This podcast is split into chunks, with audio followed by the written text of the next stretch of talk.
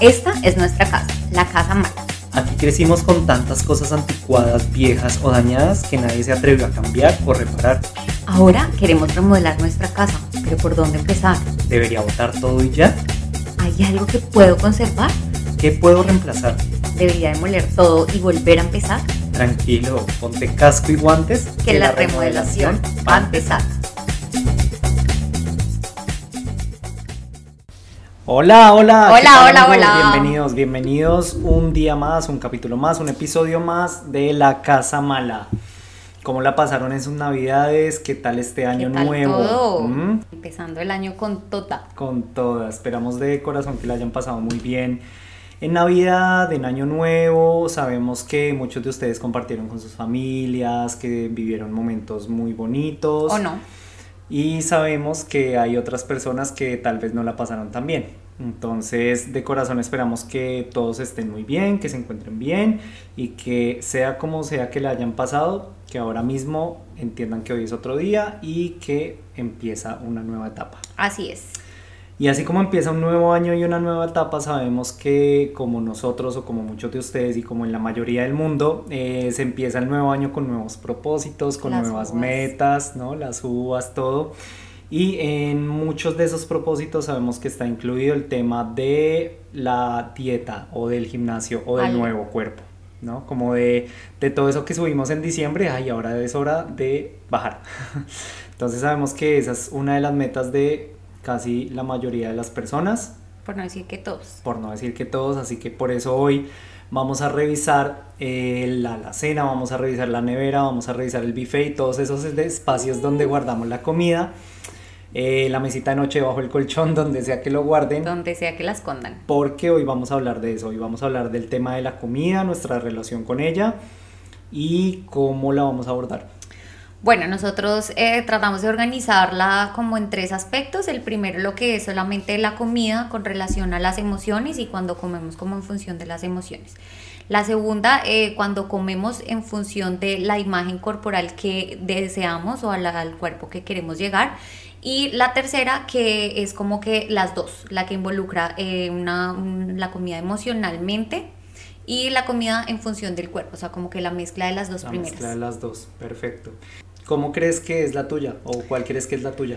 Bueno, la mía ha sido, como que me, me, me tomo en el camino del, del 3, que ha sido la alimentación eh, con, relacionada con las emociones y en función al cambio corporal, o sea, la imagen corporal. Ok. Eh, mi camino es un poquito extenso, voy a tratar de hacerlo lo más resumido posible, pero tratando de tener en cuenta como que, como que todas las cosas, los puntos claves a donde, a donde llegue. Eh, digamos que en cuanto a la, a la- al tema emocional, eh, lo relaciono mucho cuando estaba pequeña. eh, yo era la que me tomaba la sopa, la que siempre tenía los cacheticos rojos y que, ay, tan linda, la niña come todo, come dos veces y comía de adulto, porque no solamente como que todo, yo comía absolutamente de todo. Todas las cosas, brócolis, todo lo que me dieran ensaladas de todo, yo siempre me los comía, entonces como que Siempre te felicitaban. Siempre me felicitaban y pues se obviamente se siente bonito si te Claro. felicitan porque me comparaban, digamos que con las primas o los primos que no comen y como, mire cómo Laurita sí come bien y mire cómo no sé qué, no sé qué. Entonces, claro, como que esas flores pues como que me alentaban mucho a comer. Entonces es una de las razones por las que yo siempre como y como bien y para mí es muy difícil decir, eh, ay no, no como esto lo que sea, yo si me lo sirven me lo como. Ok. Entonces, ese por el tema emocional. Y el tema en cuanto a la imagen corporal, eh, sí como que ha, ha sido como, como, como modificable a partir de, pues, de todos los años. Porque cuando pequeña nunca tengo así un tema como que un cuerpo gordo o como que tenga que me lleven al médico y le digan a mi mamá que tengo que bajar o lo que sea, sino que todo es muy estándar, normal. Pero luego sí está el desarrollo en donde crecen las caderas, crece más el busto, pues el cuerpo cambia. Entonces sí había un poquillo más de grasa, tal. Entonces en ese momento en el colegio eh, siento que mi grupito era como, en lugar de tener cuerpo parecido al mío, eran como más delgadas. Entonces yo como que empecé a pensar internamente que ese cuerpo era como el bueno. Entonces, empezaste a idealizarlo fue en comparación con las personas con las que estabas, sí. más no porque lo vieras en alguna o por, en alguna revista o algo así, o, porque alguien te lo dijera. yo pienso que todo, porque al final siempre todo lo que nos cuentan y cuando ves los, los programas, todo pues ves esos los cuerpos delgados, las niñas modelos que están delgadas, entonces sí empiezas a pensar que algo está mal contigo. Pero para ese momento yo digamos que no hacía lo, pues, lo normal, o sea, como que yo decía, ay, sí, pues voy a dejar una harina o lo que sea, pero todo muy natural, todo muy suave. Hasta que eh, ya empiezo a, a, tener como que una mentalidad más, o sea, llegó, llega un punto de partida, o sea, mi, mi, vida se parte en dos en ese momento, porque ya yo salgo del colegio, estoy trabajando, eh, como en la universidad trabajando, y conozco una chica que sí es como que súper centrada en eso y un es día... obsesionada con el cuerpo. Y un día puntualmente nosotras teníamos como que la misma estatura y la chica me dice como, como llega así toda súper alterada y me dice, no, es que la báscula de la droguería está como descalibrada, ¿tú sabes cuánto pesas? Y yo, pues yo siempre tenía en mi mente que yo no sé, pesaba 50, 50, máximo como 53, 54, 55 kilos, una cosa así, pero pues no más. Y ella estaba así súper, súper mal porque estaba, ya como que pesaba entre 48 y 50 y estaba como en, no sé, 50. O sea, ahora un kilo, dos kilos de más, pero ya estaba muy alterada. Entonces yo con que dice, ven, por favor, pésate porque si tú pesas eso, pues ahí vamos a saber. Y cuando yo me peso y me pesaba como 65 o algo así. Ay, como 63, 65. Entonces yo como que me voy así. O sea, ahí te diste cuenta como que sí había sufrido un cambio de peso en relación con lo que tenías en tu mente. Claro, que sí había y un peso sostenible, o sea, en mi mente porque yo la veía a ella 48, 50, misma altura, entonces yo era como una bola. ¿Sabes? O sea, yo era como Dios. ¿Pero tú te veías hacia el espejo o simplemente fue en comparación con ella? En ese momento, como dicen en México, me cayó el 20. O sea, empecé a verme como que, como que si estaba gruesilla, empecé como que a quitarme la ropa y ver que si esos pantalones eran como muy grandes ah, y como que todo, todo me cayó el peso como de, de lo que yo creía que era la realidad, entonces sí empezó como a afectarme mucho. O sea que estaba al principio, digamos, como que en tu mente como que decías, ay, sí, tengo un cuerpo diferente, pero como que ahí, hasta sí, pero como en automático. fue como boom.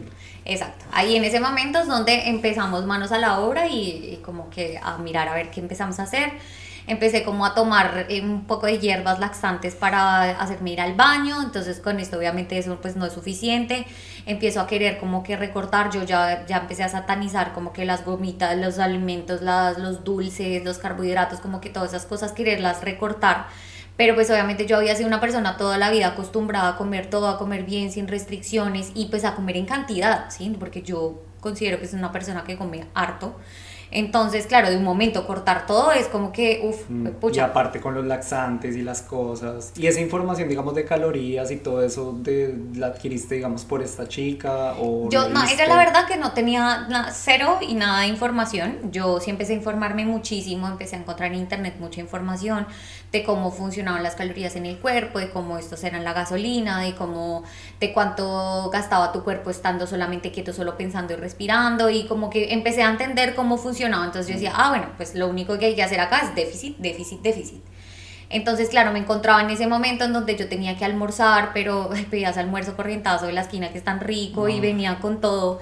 Y empecé, y claro, pues venía la sopa, venía el seco, venía el jugo, venía todo. Entonces empezaba yo a no, por eso mismo que yo no podía dejar en el plato porque se relaciona con el tema emocional de que yo me tengo que comer todo y que pues yo no dejo y aparte estaba buenísimo, entonces era como que, ah, y ya cuando comía me entraba una culpa impresionante y empecé con una de las conductas más pues de, de riesgo que empecé a vomitar. Eh, empecé a vomitar y luego, claro, yo, pues eh, este, este tema como que es un ciclo y tiene pues muchos pasos, eso solamente lo entendí hasta, hasta hace un tiempo. Entonces me empezaron a dar mucha ansiedad, muchos antojos, entonces empiezo a medicarme. Empiezo a medicarme, hay unas pastillas en el mercado que ya las retiraron, son súper peligrosas que te suprimen el apetito, pero te dan, eh, te dan temas en el corazón, no sé qué. Entonces, bueno, en ese medio de todas las cosas súper locas que hice, como que empecé a ver cambios alrededor la gente solo cosas lindas como, bueno, ya a mí me decían Tefa como, ay Tefa, ¿cómo estás de linda? Qué cuerpo tan chévere, uy, este, no, es que te ves súper linda, flaca, es que no sé qué, y claro, pues todo eso. Más, claro, te alimenta más el ego y quieres seguirlo haciendo. Pero era más la culpa cuando yo no lograba tener, seguir con esas conductas de riesgo de no comer o comer y vomitar, porque yo sentía que todo eso estaba en riesgo y que lo iba a perder. Entonces, los elogios. Sí. Mm. Entonces ahí en ese momento empiezo como que, como que mi, mi, peso empieza a fluctuar y empiezo así, pues como que bajo, pero sí como que subo y empiezo en esa dinámica tan tóxica que es como que, no sé, ahí empiezo el lunes, empiezo el lunes, empiezo el lunes y me hacía una comida despedida porque ya iba a empezar el lunes. El lunes tenía la insulina súper volada y pues obviamente mi cuerpo gritaba, yo reconocía una panadería a un kilómetro de ah. distancia, entonces empiezo a luchar contra esos antojos constantes y empiezo empiezo a castigarme y cada vez que no me cumplía era como una que fracaso, no sé qué. Entonces como que empieza esa batalla interna. O sea, como que, como que subes, bajas, subes, bajas. Para todo esto yo a nadie le participaba nada de esto, o sea, no era como que yo estuviera en un grupito y todas estábamos con las mismas cosas, sino que yo me hice un mundo. Exacto en donde ese tema, a partir de que se instaló en mi mente, ocupaba una fracción grande de mi día y de los pensamientos que yo tenía diarios. Y lo más riesgoso es que solo tenías tu opinión. Exacto no tenías el ejemplo o digamos la experiencia de alguien más, sino que era solo lo que tú creías y lo que tú pensabas. No, pues en mi caso pues sí se dieron cuenta que yo estaba así como que, como que muy rara con eso y mi mamá como niena, no sé qué, pero yo decía, ay, uno en esa edad es como que todos tus papás son tus enemigos. Ellos no entienden, ellos no saben, ellos no saben nada, nada, nada. En el trabajo pues empiezan a ver también es un poquito estas conductas de riesgo y empiezan a ver como, ay, vamos a hacer una intervention y yo, ay, qué gente tan metida, tan zapa, ustedes Toda la gente, cuando tienes un TCA, que es un trastorno de la conducta alimentaria, todas las personas que se opongan o que quieran venir a ayudarte, lo que sea para ti, son enemigos. Total. Entonces yo era como que, aléjense. Y empecé a encerrarme, empecé a hacer esas conductas, empecé a tener como que sube, baja, sube, baja, sube, baja, empecé a tener ropa que era como que la que yo me probaba, ese pantalón stretch, que desde, es que no, que no, es el rígido, eso, el, el rígido eh, donde tú, ese pantalón era el que me mantenía en cintura. El uniforme que yo tenía también de mi trabajo también era como con una cremallera y eso, o sea, si yo me probaba y eso, era un día feliz, estaba bien. Empiezo a tener un diario, yo me compro ya mi báscula, yo empiezo a tener mis juguetes, no sé qué, y yo diario me pesaba y diario, el diario de... Y diario de, alimentación. Yo tenía una libreta pequeña donde escribía todo lo que me comía como para ir teniendo en cuenta las, el número de calorías que tenía y como que, uy, miércoles, miércoles. Yo en ese momento nunca lo relacioné, ¿sabes? Con la actividad física, de tal vez decir, ah, solo alimentación. solamente con la alimentación. Entonces, bueno, la comida, obviamente también cuando, pues yo soy muy emocional y también he sido emocional en el tema de como que, ay, si estoy triste o qué rico un chocolatico con galletas o un postrecito, ñam, ñam, ñam, ñam como que esas cosas, entonces todo era como un mix. Y yo tenía que luchar contra todo eso que era mi mente. Y yo sentía que lo que estoy haciendo es fortaleciendo mi, mi, mi mente porque en algún momento se instaló también en mí que la manera en la que yo comía, en la que yo llevaba a cabo esos planes era como el éxito o fracaso en mi vida. Claro, como que si eras fuerte para mantener una dieta, eras fuerte para hacer cualquier cosa. Exacto. Entonces, bueno, ya sigo como que si pasa el tiempo, pasó ese periodo de mi vida, eh, ya yo me voy para México. Mm. Y bueno, ya llego a un lugar que es tierra caliente, que uno se viste con vestiditos, como que más, la ropa un poquito más, pues más tranquila, pues 43 grados. Eh, entonces, pues que jean, ya no hay jean, o sea, yo ni medias. No, antes ni vestido casi. Ay, horrible. Eh, no, bueno, empiezo allá a probar las comidas más deliciosas del mundo. Eh, México de por sí tiene una comida deliciosa, pero si tú te vas a los pueblos es comida más, deliciosa. Entonces, y es comida con amor, ¿sabes? Con hornos de barro, bueno, cosas súper ricas. Yo empiezo como a comer como comen allá y tantos tacos y bueno, eso sí me decían como, hija, pero le entras bien, ¿no? Y yo, ay, orgullosa, porque para mí el decirme que comes harto pues era como, como, ah, bueno, chévere. sí, yo nunca soy de las que hay la ensaladita mm, y, que me siento así bien porque, ay, que esas no, sino que yo, mientras más, es como, qué potente. Okay. Entonces, eh, ya cuando me cambio de allá, de ese lugar, y llego como a la ciudad, me vuelvo a encontrar con mi guardarropa y con los jeans. ¿Con el jean rígido?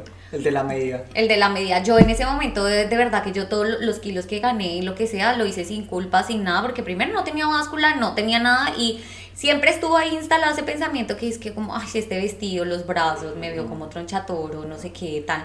Pero como que ah, seguía en automático. Ya. Cuando me voy a probar mi jean y no me pasa de arriba de la rodilla, o sea, no es como que no me apunta, ¿sabes? Es que no me sube directamente. Entonces ahí otra vez me cae el 20 de, uy, Dios mío, o sea, estoy ya, perdí el control absoluto Mm. Entonces empiezo como que ya el plan extremo, el cuerpo, el cuerpo mejor dicho, entonces si tienes alguna fecha, tu cumpleaños, un nuevo año, lo que sea, entonces empiezas a asociar todas esas cosas juntas porque es lo que ha hecho el mercadeo con nosotros. Claro. Entonces me pago un gimnasio eh, enfrente de mi casa, que era un gimnasio así súper, súper mamuquis. Y el gimnasio, cuando yo voy allá, así como, como no sé qué, como Sí, toda la normalita, gente súper experta, las Ah. viejas súper lindas, los tipos así todos Mamados. Todos súper mamados y yo ahí como, ay no, yo me sentí fatal, me sentía como una señora gorda haciendo ejercicio, o sea, en el lugar más equivocado del mundo. Yo no quise volver a ese gimnasio más que tres veces, que fue que se me fue la- el agua en mi apartamento y tuve que ir a bañarme. Y dije como, no. En ese momento, pues claro, yo seguía, ay, otra vez volvieron las comidas de despedida y Ah. allá pues ya tenía más estímulos porque yo ya conocía la comida de allá, yo sé que ir a comer a los, ¿sabes? Como a los mercadillos y eso, ya no es como, ni siquiera puedo saber cuántos, cuántas calorías tiene un taco porque son muchas.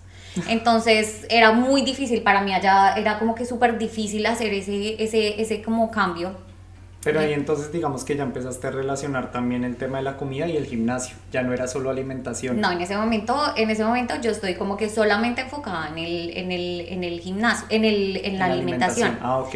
Entonces ya pasa un día en el que así como que todo pasa como una brisa de la Rosa de Guadalupe súper suave en donde yo digo, ah, no sé, en lugar de comerme esto, pues me voy a congelar unas fruticas o algo así, no sé qué. Entonces empiezo como que, en lugar de ir a comerme rapidísimo ese, es- esos dulces que tengo, pues me comía unas uvas congeladas o me comía unas fresas y entonces yo iba como que bien.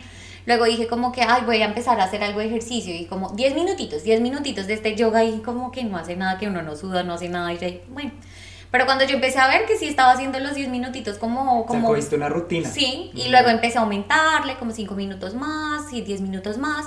Entonces ya me vi como que estaba eso. Entonces una cosa lleva a la otra y me empecé a motivar a comer mejor.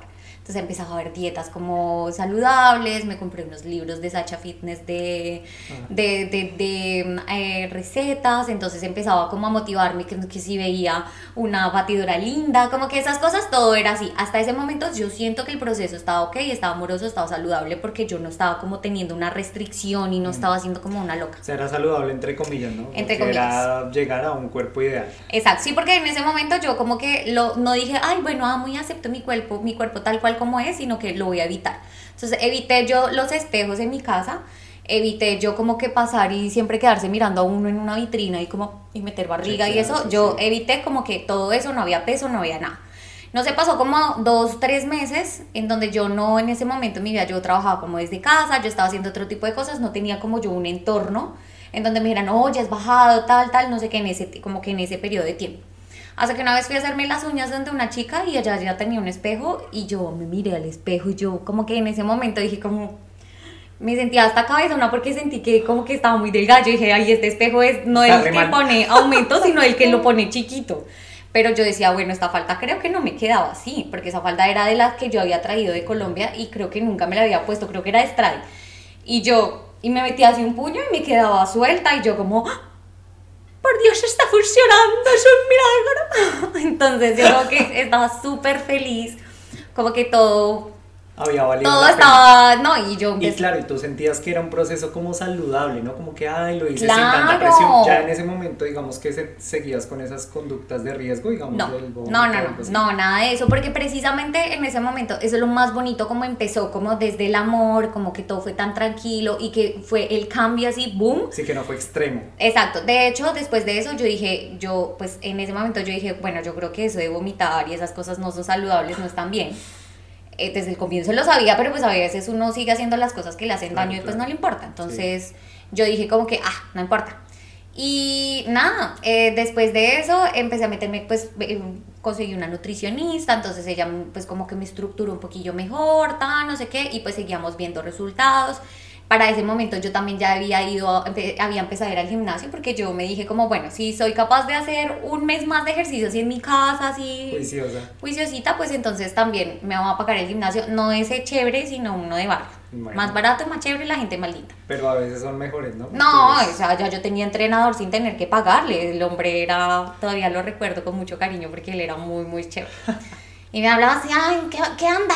¿Qué, ¿Qué dice la raza? Y bueno, cosas así. Yo como, no, yo estaba feliz porque yo amo todo lo que tenga que ver con México y sus acentos. ah, Entonces, Nada, yo empiezo en esto, ya, la, ya empiezo como que a, a tener un proceso como, como súper respetuoso con el cuerpo, la gente ya me había dicho, no, estás súper delgada, no sé qué. Mm. Yo para, ir, para ese momento tenía era miedo de ir a Colombia porque yo sabía, Dios mío, o sea, acá de pronto todo se me va, ¿sí? Todo se me va de las manos y para mí eso me hace hasta sudar las manos de pensar que voy a perder el control.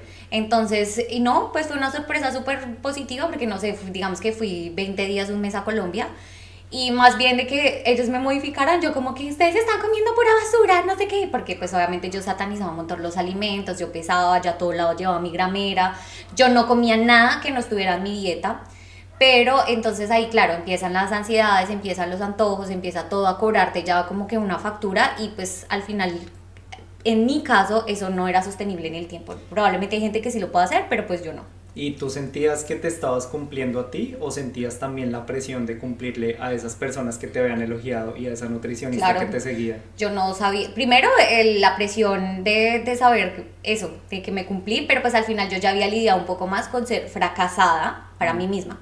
Pero sí, eso que dices es súper importante porque yo también sentía como que, ay, qué pena ahora esta gente, ¿qué pasó? Ya no está en la dieta, ay, ¿qué pasó? Ya no al gimnasio. Y pues obviamente Andreina, que era mi nutricionista, pues ella era pues súper compasiva y era pues bien en el tema, pues no, tampoco es que ella me va a crucificar si subí un kilo, no, pero a mí me gustaba mucho cumplirle. Entonces casi casi que si yo no había cumplido esa semana, yo me hacía la enferma o yo le cancelaba la cita hasta que la otra semana me aseguraba que había un peso perdido. Así yo perdía la plata de la cita, lo que eso a mí no me importaba eso, yo simplemente quería cumplir.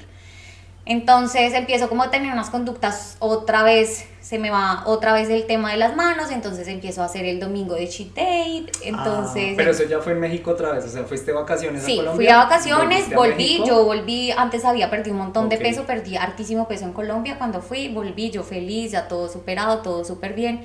y con la ansiedad y todo. Con la ansiedad y eso. entonces, ah, creaste el cheat day.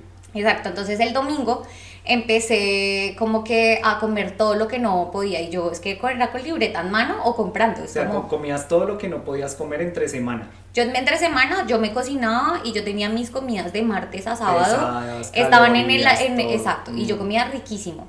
Pero yo decía, uy, qué rico esas papas. Las apuntaba. Ay, qué rico esto. Una pizza. Una pizza. Qué rico así. Entonces yo el domingo yo ya tenía en mi alacena, yo ya tenía todo lo que me iba a comer más lo que planeaba, porque pues, la pizza y todo eso tiene que ser fresca, obviamente. Entonces yo el domingo me atascaba así divino, que yo a momentos hasta donde ya era doloroso tanta comida, o sea, era mal. Pero entonces, claro, como yo ya tenía tanta información, yo tenía un, una cantidad de calorías permitidas diarias, pues entonces yo hacía la cuenta, bueno, si a, este, si todos los días les arranco así como estas 100, 200 calorías y las dejo todas para el domingo, pero aún así me seguían haciendo falta. Entonces yo no estaba en déficit. Entonces yo dije, tengo que agarrar las del lunes. Entonces empecé a hacer el lunes de, de fasting, de, no, ayuno. de ayuno. Entonces eh, yo dejaba de comer como el domingo a las 10 de la noche y volvía a comer un consomé de pollo de, de caldo ahí, un caldete, a las 10 de la noche del, del lunes. Y así. O sea, hacías 24 horas de fasting. Exacto. Para recompensar todo lo que me había comido el domingo, pero pues yo ya el martes yo ya empezado otra vez chill ya toda la, tarea hecha, yo seguía con mi cuerpo, tal. La gente pensaba que yo me había operado, de hecho decían como es que pareces la mitad de ti. Y eso que yo nunca había considerado que yo fuera como tan grande. Y aparte no es que yo no te estoy hablando de que son 50 kilos. no sé, digamos que eran 8, eran 10 kilos. Mm. Pero sí se notaban mucho y la gente me lo hacía saber todo el tiempo. Entonces yo estaba muy feliz orgullosa. Se me empieza a ir otra vez este tema de las manos. Obviamente en ese momento en mi vida yo pasaba como por, por otros temas, por otras cosas. Entonces yo seguía, pero este fue como mi refugio, ¿sabes? Este era donde yo prestaba, pues como que donde ponía la mayor, la mayor cantidad de mi atención diaria, pero pues las cosas seguían pasando, tanto así que esos problemas pues ya, ya, ya, ya cobraron factura y yo decidí volverme para, para Bogotá. Ok. Entonces decido en Bogotá eh, pues como que seguir el tema, no sé qué pero empiezo que se me va y se me va y se me va de las manos y como que subí 3 kilos y el miércoles no, no, no, no, no, y la siguiente semana, ay no, eh, pues bajaste dos, pero falta uno, pero no sé qué.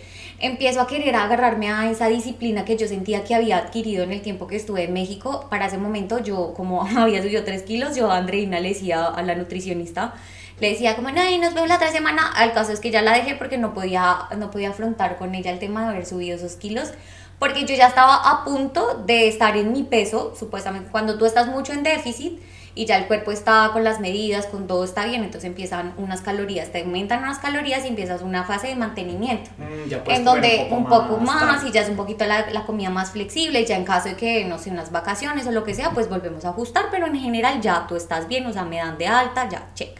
No llegué yo a ese proceso porque empecé con otra vez el yo-yo. Y nada, pues obviamente se une la depresión, otra vez vuelvo a comer el tema emocional, de que pues estoy mal, estoy triste, necesito un poquecito que me acompañe, necesito como que todas estas cosas. Entonces, pero siempre como que es- sigo ocupando esa, esa parte de mi mente de que, ah, qué fea, no me siento conforme con lo que veo en el espejo, aparte siento tristeza porque tengo las fotos de antes. Y mi plan más destructivo era como ver las fotos de antes y decir, Dios está tan perfecta. Yo sentía que iba en el bus correcto, pero que no había llegado. Yo nunca sentía que había llegado porque O sea, en ese momento que estabas, o sea, tú estabas viendo las fotos del pasado. Del pasado. Y esas fotos del pasado tenías un cuerpo, mejor dicho, súper bien. Pero Pe- en ese momento que tenías ese cuerpo, nunca lo viste así. No, porque yo tenía un tema también de dismorfia corporal. Entonces, pues claro, yo no, o sea, yo decía, ok, voy por el camino, pero todavía Nunca falta. llegaste. Nunca llegué, en mi mente no llegué para cuando ya me había cambiado otra vez el cuerpo. cuerpo. Ahí supe que sí, había súper llegado y había comprado una casa en el paradero y todo, porque estaba perfecta, o sea, para, o sea, estaba bien. Que digo, uy, sí, estaba un poquito ya, un poquito ya pasada delgada, porque hubo personas que me empezaron a decir, ay, no, pero ya estás como muy delgada, no sé qué, y yo, díganme más porque me siento fantástica. Entonces, eso como que todos, cada vez yo sentía así. Entonces empecé a atribuirle como que esa falta de, de fuerza de voluntad y de fracaso a todas las cosas que yo lograba en mi vida. Entonces como que todo se sentía así más bajito. Un día en donde yo pesara menos era un día bueno, era un día feliz. Pero un día donde subía era un día malo, era un día triste, empezaba de mal Era un genio. fracaso. Y pues si yo compartía esto con personas, la, la gente tiende a minimizar mucho eso y es como, uy, o sea, estás mal, no hay tanta mal, gente con tantas bien. enfermedades y tú ahí molestando por eso, no seas cansona, o sea, no sé qué, entonces yo por eso otra vez volvía como a encerrarme en el tema. Y la gente, pero si estás bonita, pero si estás bien, no sé qué, entonces yo, ah, bueno, sí, bueno, sale, ok, ya. Entonces, nada, eh, yo empiezo como que ya ahí te conozco, no sé qué, empezamos el tema, eh, nos vamos pues ya a Malta. Colombia, sí. Y ahí empezamos otra vez, yo, yo como que digo, ay, bueno, el, el encuentro que pues hace mucha bici, que no sé qué, yo dije, bueno, esta puede ser como que la oportunidad para Me que, pego, para que las dos personas, pues, sabes, como que se motiven. Entonces empezamos a hablar de la comida, yo te explico lo que sé, no sé qué, entonces compramos una báscula. Ah. y empezamos y aparte como... empezó la pandemia. Empieza la pandemia. A comer súper saludable, hacer ejercicio, que para ser productivos en la pandemia y que no sé qué. Sí, pues a leerse los 10.000 libros que habría que leerse y hacer el Y cuerpo hacer que... bueno. sí. Mm. Entonces, como que, pero siempre sigue todo este camino así como, como Como fluctuante. variables y como que sube, baja, como que sí estamos comprometidos y después, ay, no tanto, y después sí, después, ay, Ay, no mejor tanto. no. Entonces, bueno, nada, ya yo empiezo como que a decir, bueno, pues ya en esta vida no fue. En esta vida ya no fui flaca o en esta vida ya no sé qué. Y no sé, de un momento a otro empiezo como a tener más información, gracias, o sea, pues también gracias ahorita a los medios y a la nueva información que está saliendo más actualizada. Entonces yo em, doy con un podcast que se llama De qué tiene hambre de tu vida, de Ana Arismendi, que aparte es muy, muy buena y es una mexicana, un referente impresionante del tema. Entonces ya una vez como que explica mucho de estos temas, de la nutrición no enfocada en el peso, y yo como que, uy, ¿qué es ¿Qué eso? es eso? Y empiezo a escuchar y empiezo a hacer como que el tema más amoroso y yo digo como que, ok. Entonces empiezo a meterme en esto, eh, empiezo como el tema de limpieza de redes, de, porque todas mis cuentas eran de fitness, de cómo hacer de diarios, no sé qué, y obviamente eso detona más y genera más ansiedad. Entonces son dos caminos, dos puntos importantes que yo dije como estas fueron las tablas de salvación que yo tuve en mi proceso. La primera, eh, cuando yo, eh, bueno, porque después de esto pues yo me animo a tener terapia con una nutrición, con una nutricionista no enfocada en el peso. Eh, les voy a dejar ahí como, como, como la información de ella. Ya tiene un Instagram y tam- también un podcast súper chévere, ella se llama Pau y es de Guatemala. Eh, en donde la primera vez que yo hablé con ella y ella siempre es como que un análisis de todo y entonces yo súper así creyéndome como muchísimo le dije, ay como mira, lo que pasa es que yo soy súper fuerte en mi mente y yo puedo hacer ayuno intermitente hasta 48 horas sin darle y solamente si yo supero la primera hora de hambre ya ahí ya es, ya es pan ya comido No, ya no te molesta el cuerpo. Exacto. Entonces ella me- después de que pues, me hace el estudio tal, me dice como, bueno, primero esto no es un tanto de, de fuerza de voluntad, sino que es que tu cuerpo ya hay una desconexión mental. Entonces tú, tu cuerpo ya no confía en los impulsos que envía. Entonces el generar una, una alerta de hambre gasta eh, energía. genera calorías. Entonces él dice, no, pues yo solamente le digo así como con vocecita, tengo hambre, tengo hambre. Pero pues como no me vas a dar, ya no te digo nada más. Porque esas calorías las puedo guardar para no morirme, dice el cuerpo. Claro, para no gastar energía. Entonces, entonces yo, claro, para economizar, entonces yo dije como, uff, o sea, ¿qué le estoy haciendo a mi cuerpo? O sea, en serio, tanto daño le he hecho que ya mi propio cuerpo no confía en mí, en las señales que me puede dar. Es impresionante. Y o sea, esa fue la primera que tú identificaste, la primera. De las dos, la primera. Exacto, de las, de las dos tablas de salvavidas, esa fue la primera. La desconexión. La desconexión corporal. Mm. Y la segunda, eh, un tema muy bonito y muy importante en el que entendí ya ese cuerpo del pasado ya no va a haber. Entonces es un duelo que se le hace al cuerpo que fue alguna vez o algún cuerpo idealizado, porque hay mucha gente que no ha llegado nunca a tener ese cuerpo, pero se lo imagina, se lo, los brazos están, lo tiene ahí, mm. exacto. Entonces es un proceso súper doloroso porque a una persona que tiene un TCA, trastorno de la conducta alimentaria, eh, es muy doloroso decirle que se olvide ya de ese objetivo, porque todo lo que empieza a hacer alimentación intuitiva, dietas, ejercicio, todo lo hace en función de cambiar la imagen de su cuerpo. Entonces, cuando tú le dices a esa persona que ya no va a estar eso y que ya, no existe, que vamos a empezar a trabajar con lo que traes ahora, es muy doloroso. Tiene sus fases de duelo, tiene como que todo. es un duelo totalmente. Entonces, pues ya, ese, ese ha sido como mi camino, sigo todavía, a veces también tengo, pues, ya nunca he vuelto a tener como conductas de riesgo y estas cosas, pero pues sí, ya siento que ahora sí voy ya en el bus correcto. Y ya, ya estás eh, encaminada a, lo que, a, un proceso más amoroso. Exacto. Yo personalmente siento que, que, aprendí mucho contigo en el tema del, del cuerpo y de la alimentación y de, de la comida como tal porque no fue hasta hace poco que yo empecé como a analizar el tema de, de, cómo yo como. Y es que era muy chistoso porque, digamos, el, un día que fuimos a comer y que tú, no sé, dijiste como, ay, no, no quiero más, o sea, ya estoy satisfecha y yo como, ¿en serio vas a dejar? Eso o sea, estamos en un restaurante, cuesta 20 euros, no lo podemos dejar. Entonces, claro, ya cuando empecé a ver que tú, tenías que tú podías decir como, estoy llena, ya no quiero más, fuera en un restaurante o no, yo dije, como fue pucha, yo, ¿por qué no puedo dejar comida en el plato? O sea, es que yo no puedo dejar ni un arroz, ni un arroz, yo tengo que comérmelo todo y dejar el plato limpio. Entonces empecé a pensar, a pensar y a analizar como por qué lo hago y un día, no sé, se me vino a la mente, eh, recordé una experiencia que tuve de chiquito que fue cuando un día yo estaba sentado con mi papá y mi papá me estaba obligando a comer, como se come todo, se come todo, como son los papás. Sí, normal. Y como, o sea, en, ese, momento. en ese momento era como que se come todo, no se para de la mesa hasta que acabe todo, que no sé qué, y yo ya así como llorando, como no quiero más, no quiero más. Entonces mi mamá estaba ahí y le dijo como pues ya no lo obligue más, él ya no quiere más, no lo obliga a comer y mi papá entonces empezó a discutir con ella porque aparte de ellos ya tenían como sus roces y sus problemas, entonces cualquier cosa que dice se forma un problema empezaron a discutir, a discutir, la discusión se llevó ya a cosas mayores, ellos se subieron a discutir tal y yo me quedé así como privado en ese momento. Yo, ah bueno, a partir de ese momento, es desde esa pelea ellos se separaron. Esa oh. fue la separación de mis padres. Y yo en este momento, o sea, hace poco cuando lo descubrí, yo lo que pensé fue, claro, yo por eso no puedo dejar comida en el plato, porque en ese momento inconscientemente yo sentí que como yo no me había comido la comida, fue mi culpa de que ellos se hubieran peleado y por eso se separaron.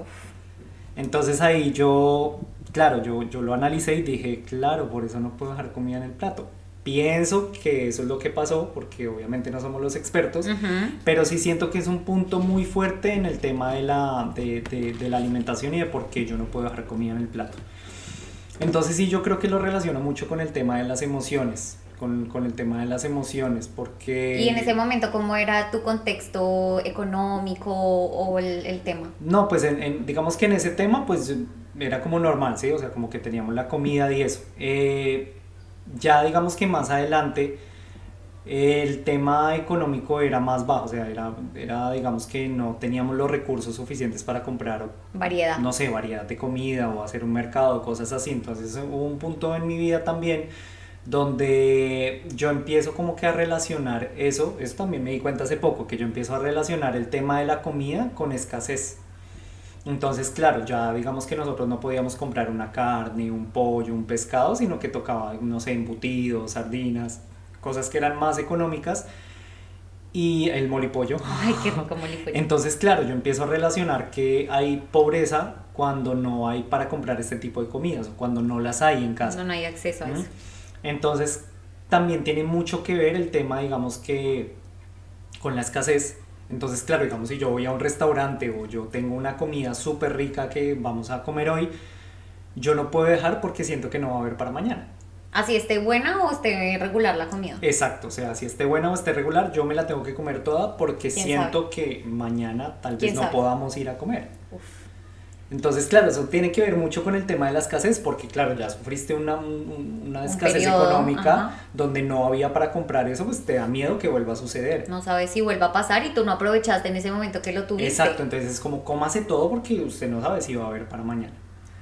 Entonces yo creo que eh, así como en términos generales esa es la relación que yo tengo con la comida y yo sí la, la relaciono más profundamente con el tema de las emociones, porque el tema físico yo siento que nunca tuve problema por eso. ¿Por qué? Porque yo digamos que montaba muchísimo tabla en mis ¿Qué más? en mi edad de teenager, adolescente, entonces claro, yo quemaba muchísimas calorías, ahora que lo veo, ¿no? Yo quemaba muchísimas calorías, entonces no importaba lo que comiera.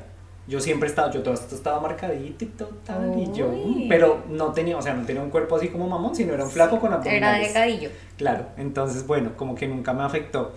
Solo una vez que, que, digamos que fue chistoso porque cuando yo me fui a vivir a Argentina, yo pues tampoco era que yo comiera demasiado ni nada, sino que seguía comiendo lo normal, lo que cocinaba en casa, tal. Yo pues tenía un trabajo, no, no ganaba muchísimo, pero pues me daba para mantenerme ok. Entonces no era que me la pasara comiendo fuera o comía chatarra o algo así, sino que comía normal. Un día, no sé por qué, si fue en Argentina o en Colombia, voy a pesarme y yo tenía en mi mente que mi peso me pasó como a ti, que mi peso ideal 20. era como 64, 65, 68. ¡Pum! 78, 80 kilos. Y yo, Toma. ¿qué? ¿Pero en qué momento? O sea, yo, y yo digamos que mi cuerpo no lo veía así, yo sí había visto cambios, tal, ya no tenía, digamos, los cuadritos y eso, Pero- pero no se veía gran cosa. Cuando 78 kilos y yo no, pero esto no puede ser, ¿en qué momento?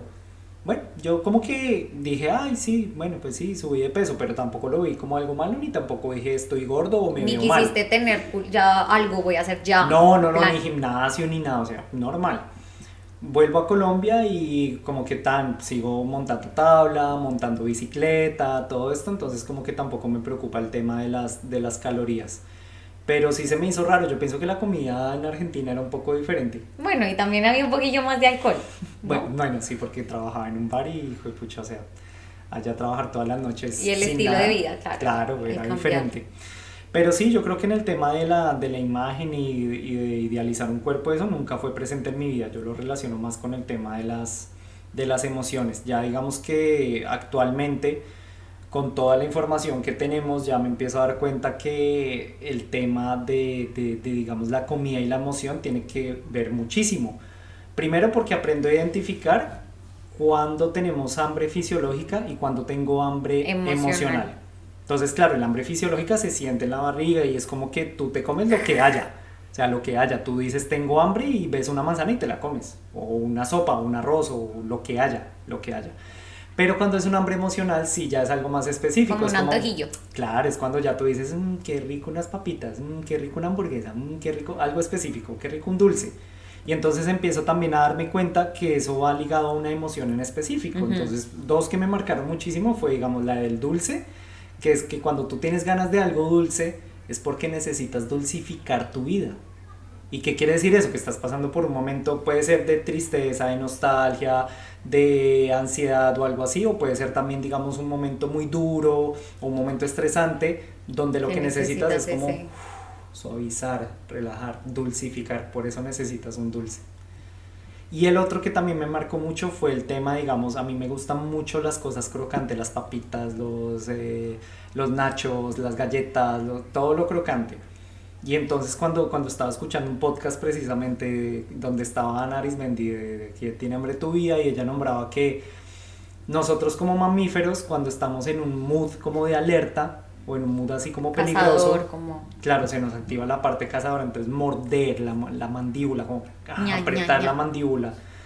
Y eso es lo que, lo que hace que, que, quieras algo como crocante, porque es como cuando tú sientes esa sensación de crack, crack, crack. Y de pronto cuando no puedes decir esas emociones, estás de mal genio en un meeting o lo que sea. Sí, cuando no puedes expresar esas emociones, aunque sea sacarlas y decir, a ver, porque estoy enojado, sino que tú quieres es algo.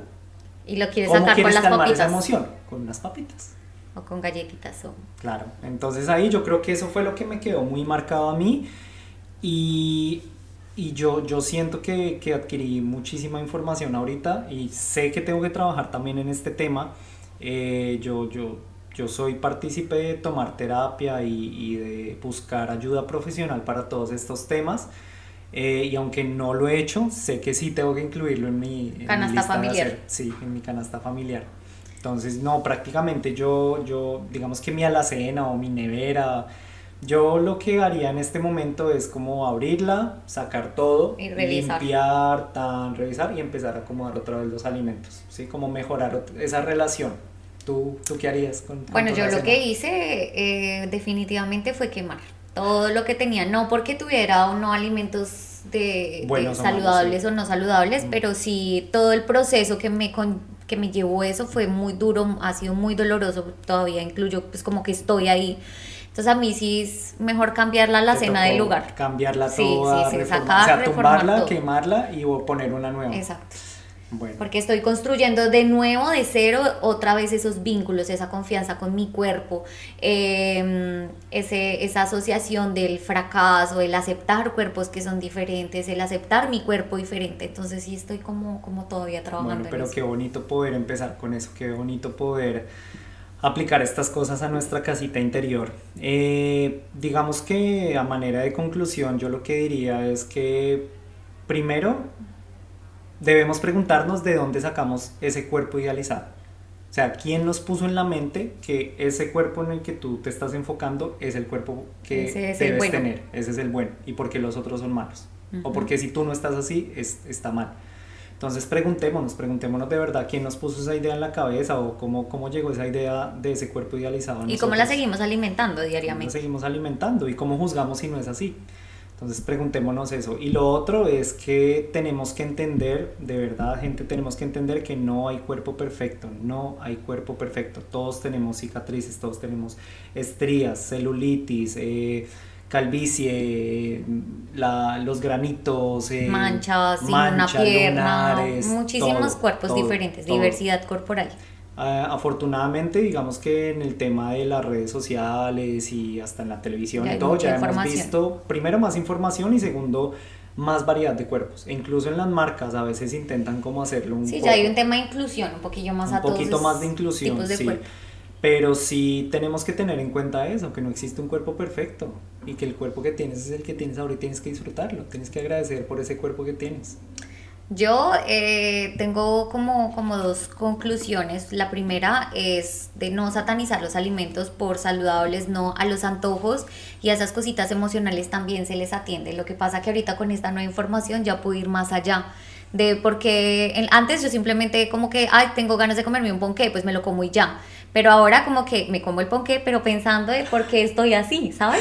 Me lo trago y después Obvio, Sí. no, mentira, no, pero, pero como que haces todo junto y tampoco está mal tener antojos, tampoco está mal atenderlos, tampoco está mal, o sea, como que todos esos extremos sí hay una escala de grises en los procesos y sí está bien. Eso como, como primera conclusión. La segunda eh, yo encuentro que probablemente a mucha gente no, no va a decir, ay, bueno, este tema me toca a mí, pero sí tiene una amiga, un hermano, una, una, una persona que por su tipo de cuerpo, llámese que está gordo o delgado, es una persona que sufre en, en, su cuerpo. Entonces, ¿cómo informarnos nosotros, cómo ser esa red de apoyo que en lugar de estar como que alimentando esa enfermedad que esa persona tiene, ese trastorno de alimentación que tiene, cómo lo puedo apoyar amorosamente sin decirle, uy, pero se va a comer ese otro pan, uy, pero qué buena muela, porque no sabemos esos comentarios, cómo, afectan, igual que cómo afecta cuando tú le dices a una persona, uy, pero como que subimos, así mismo como a nosotros nos afecta que nos lo digan. Claro, y es que aparte, sí, eso, eso es muy importante nombrarlo porque esto no afecta a cierto tipo de cuerpo, o sea, esto no afecta a gordos o no afecta a flacos, sino a todos en general, porque todos tenemos un cuerpo idealizado, pero también es muy importante entender cómo cómo una persona delgada también le puede afectar, porque hay personas delgadas que sufren para subir de peso y tú con un comentario como de, uy, ¿cómo estás de delgada? Uy, ¿cómo estás de flaca? Uy, eso también puede afectar mucho a una persona porque no sabemos cómo estamos, cada uno cómo está lidiando.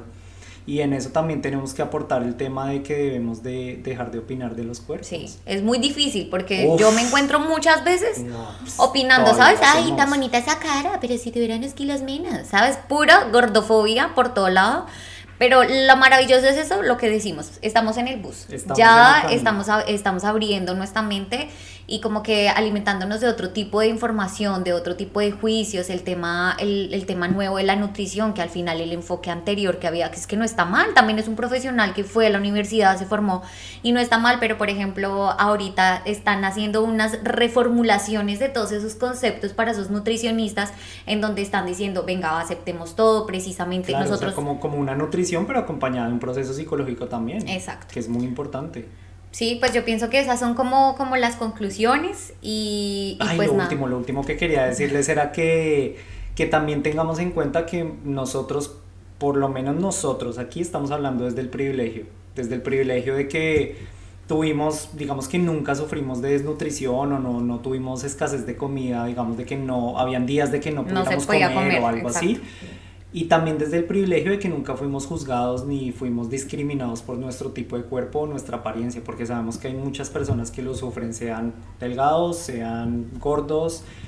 Sabemos que hay muchas personas que lo sufren y por eso aquí hablamos desde nuestro privilegio, pero sabemos que muchas personas han sufrido de, de, de muchas más cosas y que este es un tema que puede ser mucho más profundo, mucho más profundo para, para aquellos. Entonces, nada, pues hacer la tarea, los que quieran hacerla, es revisar su alacena y esperamos que nos compartan pues lo que piensan, sus, todas esas cosas son súper valiosas para nosotros. Claro que sí, gracias por seguirnos en las redes sociales. Queremos comentarles también, se nos olvidó en la ah, introducción que tenemos canal de YouTube, entonces también nos pueden ver ahora, nos pueden ver en vivo e en directo, no mentira, no en vivo y en directo, pero sí vamos a subir los capítulos ahí, entonces nos pueden conocer físicamente para quienes no nos conocen y los que sí, pues nos pueden recordar por un videito y por estas conversaciones también. Muchísimas, muchísimas gracias. Muchas gracias y los esperamos en el siguiente. Chao. Chao. Y si llegaste hasta aquí, queremos agradecerte e invitarte a recomendar este espacio y seguirnos en nuestras redes sociales, Facebook, Instagram y TikTok como arroba lacasamala91. Nos despedimos no sin antes preguntarte, ¿qué cambios vas a hacer en tu propia casa? Nos escuchamos luego. Ha sido todo un placer.